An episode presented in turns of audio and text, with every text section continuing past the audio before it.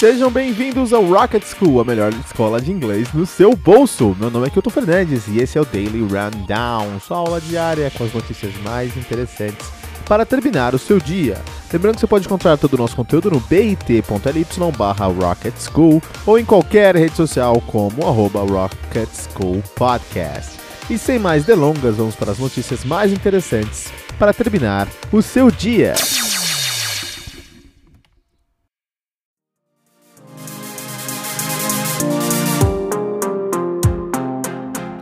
Primeiro passo para a aula de hoje é ouvir as notícias mais interessantes do dia de hoje. E para isso, siga as instruções.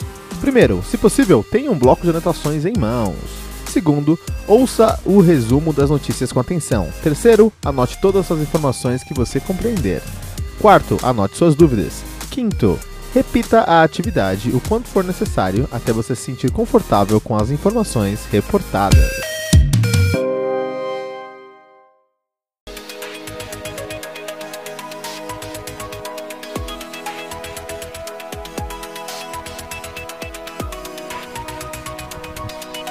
Boeing grounded. The US has grounded all Boeing 737 MAX jets following the deadly Ethiopian Airlines crash. President Trump announced the emergency order, overruling the FAA.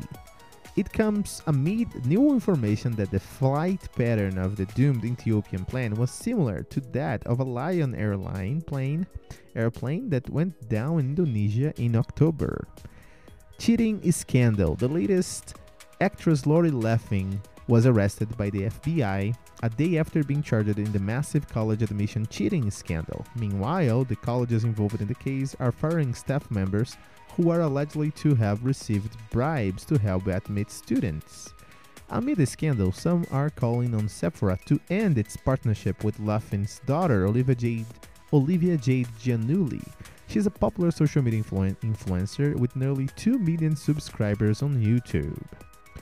Beto running. Beto O'Rourke is running for president. The former T- Texas congressman who lost to Ted Cruz in a Senate race last year is on the cover of the new Vanity Fair saying, I am just born to do this. Manafort sentencing part 2. Paul Manafort, President Trump's former campaign chair, has been sentenced to more than seven years in prison after federal judge Wednesday added a sentence of 43 months to the 47 month term he recently received. Just after, after the second senten- sentencing, the Manhattan DA, district attorney, announced a 16 count indictment related to mortgage fraud. Those charges would not be subject to a presidential pardon. Bomb cyclone. A bomb cyclone is making its way across the central US, bringing powerful winds, rain, and snow. Colorado was hit by a blizzard with winds as strong as a Category 2 hurricane. Thousands woke up today without power. The weather systems occur when there is a quick drop in barometric pressure. Mob hit. A reputed mafia crime boss was shot and killed in New York City. Francisco Frankie Boy Cali, the head of the Gambino crime family, was mowed down by an SUV in the driveway of his Staten Island mansion and then shot six times. According to police, Cali is the first major mob figure to be killed in New York in 34 years. Twitter changes. Twitter could be making some big changes as a way to promote healthy conversation. In a prototype being offered to some users, new photo features mimic those found on Instagram and Snapchat, and tweets no longer automatically show how many times they've been liked and retweeted. Facebook back online. Facebook and Instagram are mostly back up after massive out- outage yesterday. Meanwhile, Facebook is now under a criminal investigation for allowing Apple, Amazon, and other major tech companies to access the personal information of its users. Alicia Keys. Alicia Keys is releasing a memoir, More, More Myself, to be published by Oprah Winfrey's book imprint. The book is said to be a 36 degree perspective of her life.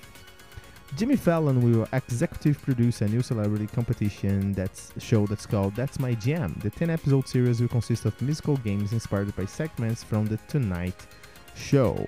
And a photo of a giant wolf dog named Yuki rescued by a Florida animal sanctuary is going viral.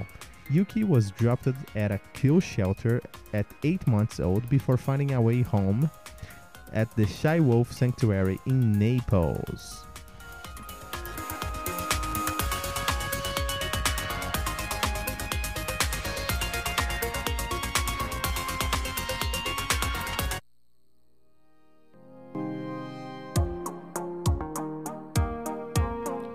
Agora chegou a hora da nossa atividade de vocabulário. Eu vou fazer 10 perguntas com palavras que estavam no texto das notícias de hoje. Todas as perguntas são de múltipla escolha e ao fim de cada pergunta você vai encontrar as respostas dessa atividade. Siga as instruções. Primeiro, se possível, tenha um bloco de anotações em mãos. Segundo, responsa, responda as perguntas em voz alta, se possível. Terceiro, anote todas as informações que você compreender. Quarto, anote suas dúvidas. E quinto, repita a atividade o quanto for necessário para você responder todas as perguntas.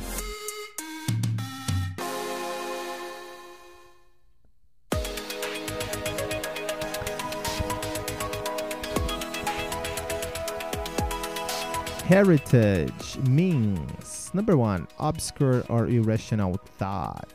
Number two, a calm, lengthy, intent consideration. Number three, an attitude that determines how you respond to situations. Or number four, practices that are handed down from the past by tradition. Number four, practices that are handed down from the past by tradition. Heritage can refer to practices or characteristics that are passed down through the years from one generation to the next. Researching your family tree would help you gain a sense of your personal heritage. Heritage is often used to discuss a cultural aspect of tradition that has been passed down through generations. For example, one might speak of an area's rich musical heritage. Heritage can also refer to a person's ethnic or cultural background. In a legal sense, heritage is property that you inherit, like a silver teapot your great Aunt Sally left you. Mob means number one, quartet, number two, meeting, number three, rebel, number four, section. Number three, rebel. A mob is a big, rowdy group of people. You might avoid shopping at the mall right before Christmas because you can't stand the mob of shoppers. A mob might gather around the piñata at a big birthday party or cluster in front of a music venue when tickets go on sale for a hugely popular concert. When people join one of these groups, you can also say they uh, that they mob and the mob also sometimes refer to organized crimes you might describe the hundreds of people thronging the country fair on Friday's night as a mob scene.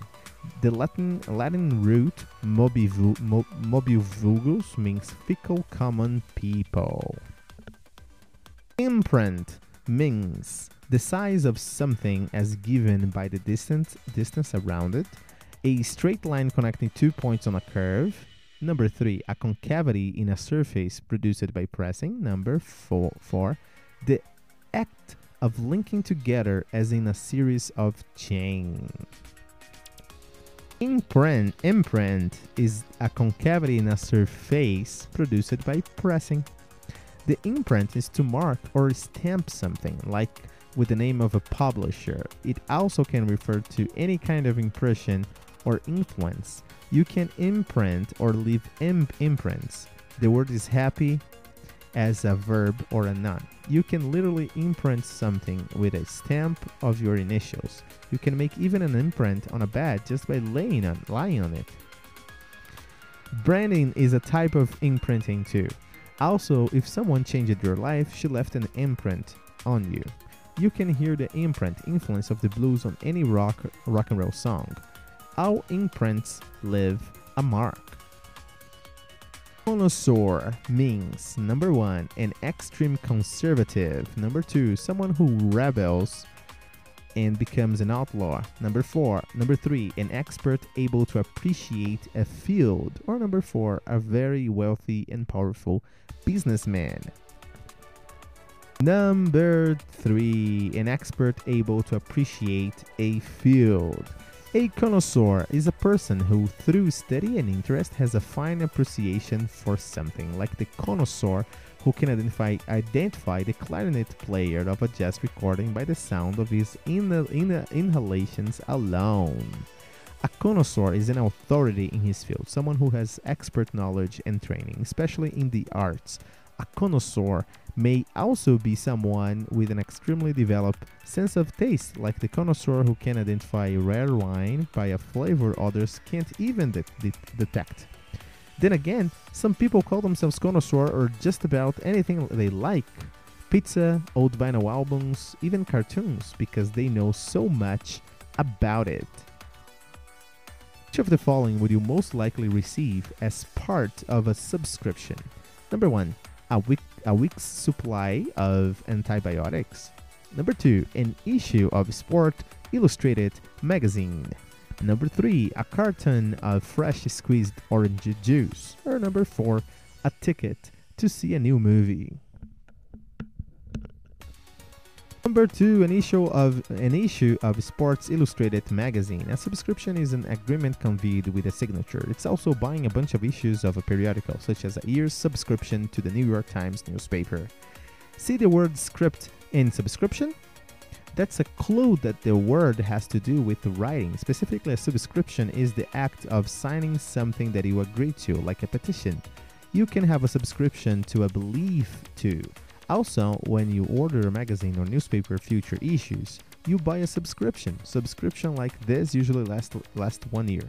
You pay, and the magazine agrees to send you copies copies until your subscription runs out.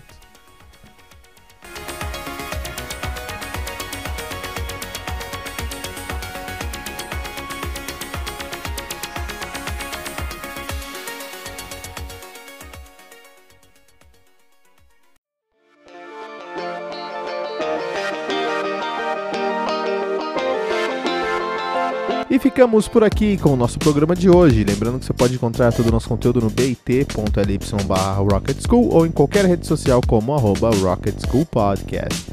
E para receber todas as nossas atualizações no seu celular, é só assinar o nosso programa no seu agregador predileto de podcast ou no Spotify, simplesmente buscando por Rocket School. E se você estiver usando um iPhone, um iPod ou um iPad, por favor, deixe uma recomendação para o nosso podcast no seu Apple Podcast.